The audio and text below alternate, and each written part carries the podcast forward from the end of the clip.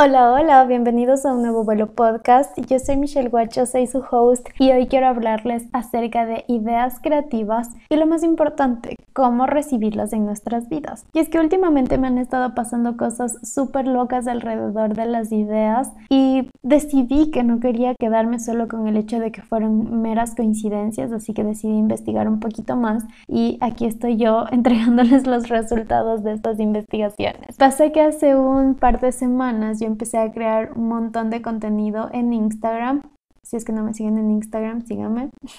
el contenido era básicamente para que todas mis seguidoras, que en su mayoría son emprendedoras, empresarias y gente que quiere tener una presencia digital exitosa, aprenda a hacer reels. Entonces eran videos de cómo funcionan, para qué sirven, qué opciones tienes, etcétera, etcétera, etcétera, para que entiendas todo el potencial que tiene este nuevo formato de Instagram. Entonces se me ocurrió la idea de que quería hacer un reto de Reels en el que básicamente te iba a dar una estructura de cómo sería el video y obviamente tú tendrías que hacerlo a tu gusto, con tus características y, y con tu spice.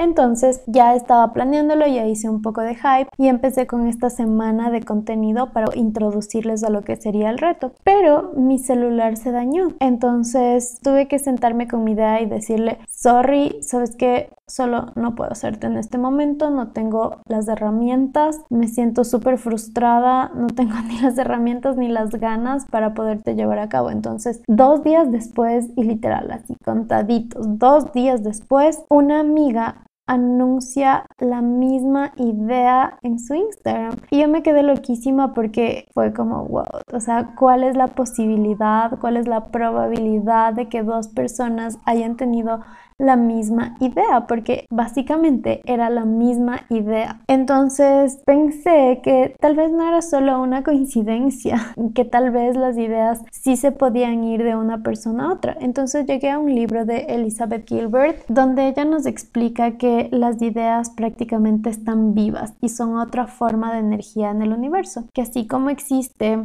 la materia, que es todo lo que podemos ver, sentir, tocar, como nuestros cuerpos, como un celular, como unos audífonos, etcétera. También hay otras formas de energía que en este caso son las ideas. Entonces hagan de cuenta que las ideas son como pequeñas haditas que están revoloteando siempre alrededor nuestro. Ellas, al igual que nuestra alma, también están vivas y también tienen un propósito. La diferencia es que estas ideas no tienen un cuerpo para poder cumplirse. Entonces siempre necesitan de ese colaborador en la tierra para que les ayude a materializarse y a cumplir su propósito. Entonces, las ideas siempre están como en busca de este colaborador de la tierra que esté más listo, más dispuesto, más atento para poder ayudarle a materializarse. Entonces aquí empieza toda la locura porque las ideas, si es que lo vemos desde esta forma, no son nuestras. Las ideas están, siempre han estado y siempre van a estar y disponibles para todo el que quiera ayudarlas a materializarse. Entonces esto a mí me generó como mucho alivio. El hecho de saber que las ideas no son mías ni son de alguna otra persona y que yo estoy en toda mi libertad de hacer y realizar las ideas que me lleguen. Esto porque últimamente había escuchado un montón de autenticidad y que tenías que ser original y como que cargaba esta mochila, este peso de que cuidado te vayas a copiar de alguien, cuidado vas a decir tus ideas porque alguien te copia, cuidado con, con decir muy alto lo que quieres porque luego no se cumple, cuidado con copiarte, cuidado con no ser original. Y todo esto que a la final sí te hace sentir como muy atada y creo que uno de los miedos más grandes que uno tiene cuando empieza a emprender y que de ley nos ha azotado a todos es como que ya otra persona lo hizo entonces yo ya no puedo hacer porque estaría copiando ya a una persona se le ocurrió entonces yo tengo que prácticamente volver a, a inventarme el agua tibia para poder crear algo porque si no me estoy copiando y si me estoy copiando no vale o bueno ya hizo otra persona, entonces yo tampoco lo puedo hacer. Y el hecho de quitarme este peso sí me ayudó un montón porque las ideas no son de nadie, las ideas son libres, son de ellas, son propias. Entonces yo no puedo adueñarme de ellas ni nadie se puede adueñar de las ideas. Entonces esto nos da la libertad de de poder crear sin ese remordimiento de que alguien más ya lo hizo, porque de hecho ya todo está hecho. La diferencia es que cada uno puede hacerlo con sus características. Y de hecho, el, el reto que mi amiga está haciendo es excelente, es, es hermoso y le está yendo súper bien y ella lo está haciendo con sus colores, con su carisma, con sus habilidades, etc. Y a pesar de que fue la misma idea que yo tuve, sin duda yo lo hubiera hecho súper diferente a lo que ella lo está haciendo ahora. Ahí fue cuando realmente entendí lo que era como esta definición de autenticidad, de que a pesar que montones, millones de personas en el mundo tengan una misma idea, cada uno lo va a hacer de diferente manera, cada uno desde sus habilidades, desde sus debilidades también, va a hacer un trabajo totalmente diferente, así sea los colores, así sea las canciones, etcétera, etcétera, etcétera. Hay tantas infinidades y posibilidades de crear a través de tus gustos, a través de lo que eres tú como persona. Entonces, esto me encantó porque una vez más, lo repito, me quitó ese peso de encima del querer sentirme única y del querer sentir que prácticamente estoy reinventando la rueda, cuando en realidad no es así. Ni yo creé el reto de Reels, porque de hecho yo me inspiré en una chica de España que lo estaba haciendo, ni, y, y ni ella tampoco creó el agua tibia, o sea, a la final ninguna de las tres creamos Reels y de hecho Reels también fue inspiración de TikTok. Entonces,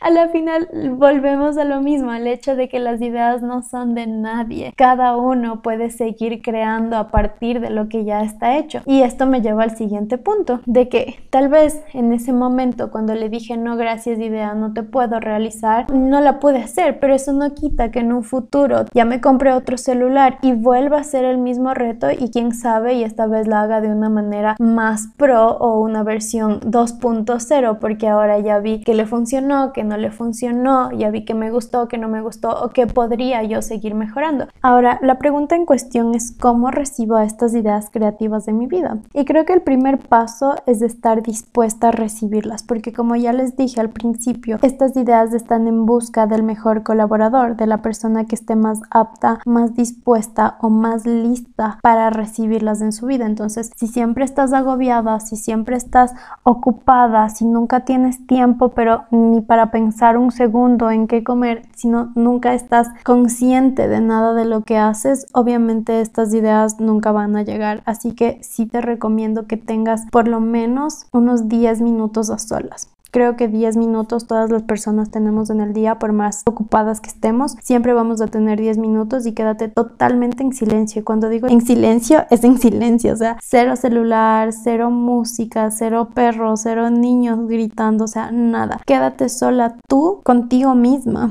y aprende a escucharte, aprende a escuchar todo lo que el silencio te ofrece a través de esa quietud y esa calma que solo tú te puedes entregar. Entonces creo que el primer paso es uno estar dispuesta haciéndote espacio y recibiéndolas, haciéndolas sentir a gusto en tu cuerpo. Y la segunda es, como les dije, hacer espacio para que estas ideas, una vez que ya lleguen, puedan quedarse en ti. Pero ¿cómo hago espacio? Claro, dejando ir ideas, pensamientos, miedos, limitaciones, relaciones, sentimientos, sensaciones, situaciones que ya no te hacen feliz, que ya no vibran contigo, que ya no van y ya no están alineadas con todo lo que quieres ser y lograr. Y obviamente agradecerles porque te han acompañado por mucho tiempo, pero ahora en esta nueva etapa de tu vida ya no los necesitas más. Entonces, desde el agradecimiento y desde el amor, dejarlos ir. Entonces, es muy importante dejar ir hacer espacio de todas estas cosas para que nuevas oportunidades, nuevas ideas, nuevas personas, nuevas situaciones lleguen a nuestra vida. Entonces, ahora que ya hicimos espacio, que ya dejamos que las ideas lleguen, es momento de manifestar que estás lista para recibir ideas creativas. Entonces, algo que yo hacía es decirme o escribirme en mi journal o decirme en mis mantras, como que siempre en cada gotita y en cada pedazo de conciencia que tenía en mi vida, como que decirle al universo, universo, estoy lista para recibir ideas creativas. Universo, estoy lista para recibir soluciones creativas. Universo, ¿Cómo puedo subir a mi siguiente nivel? Universo, ¿cómo puedo seguirme expandiendo? Y preguntártelo siempre, siempre, siempre, cada vez que estés consciente, cada vez que respiras, cada vez que te ves al espejo, cada vez que te lavas los dientes y ponerte como estas anclas, ¿cierto? A veces uno como que tiene tantas ocupaciones o está tan abrumado y tan en todo menos en nada que, que no se da ese tiempo. Entonces, por ejemplo, lo que yo hacía era como que ponerme anclas en la realidad y por ejemplo, cada vez que me estaba lavando los dientes, preguntarme, universo, estoy lista para recibir soluciones creativas. Universo, estoy lista para recibir ideas creativas. Entonces, así quiera o no, por lo menos tres veces al día me hacía la pregunta. Entonces, esto ya abre portales energéticamente, es súper poderoso el hecho mismo de, manifestar, de pedir, de, de proclamar alto y claro al mundo que estás lista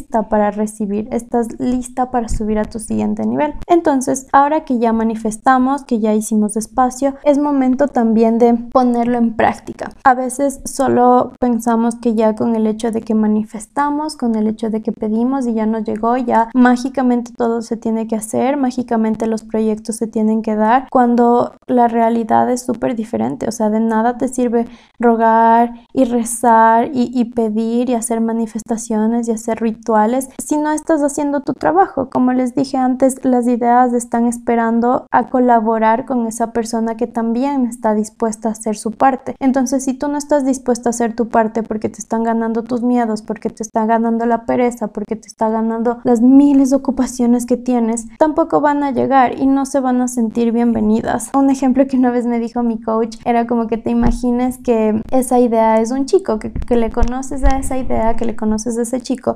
y, y se empiezan a conocer y de pronto te dice que te vayas a vivir a su casa. Pero vive, duerme en una cama de una plaza, todo su closet está lleno, vive con cinco perros en un cuarto de dos por dos. Entonces tú prácticamente no te vas a, no te vas a sentir bien aceptada, no te vas a sentir en un, en un espacio para trabajar, para vivir, no te vas a sentir feliz. Y como ya lo vimos y ya lo comprobamos, las ideas no se van a quedar donde no son aceptadas ni bienvenidas. Entonces entonces es full importante que a través de tus acciones, ya lo hicimos a través de las palabras al momento de manifestarles que ya queremos recibirlas, pero también a través de nuestras acciones, también manifestarles y hacerles saber que estamos listas y dispuestas también a poder ayudarles y colaborarles y que así como vamos a colaborar para que su propósito se dé, ellas nos van a ayudar a nosotros también a, que nuestro propósito se siga cumpliendo. Entonces, recapitulando los tres pasos que tenemos para que las ideas creativas lleguen a nuestras vidas es uno, estar claras en lo que queremos, porque a veces y lo más común es que estemos súper dispersas, como que un día quiero salado, otro día quiero dulce, otro día quiero ácido y ya mejor mañana ya no quiero nada. Entonces las ideas están y están alborotadas y están como que un día te llegan de un color, de otro día te llegan de otro sabor y a la final tienes mil ideas en la cabeza y, y te abrumas y luego no haces nada.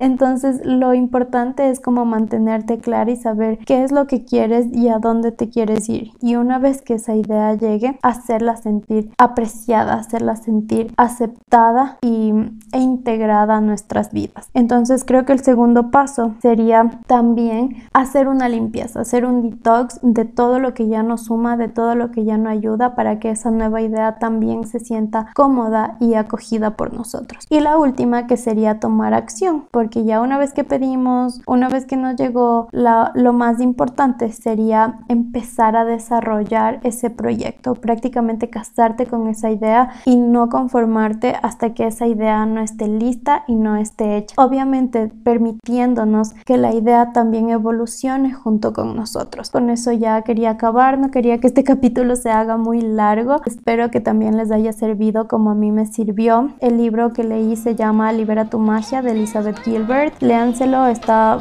cool. Y bueno, con esto me despido, les mando un abrazo gigante y nos vemos en un nuevo vuelo.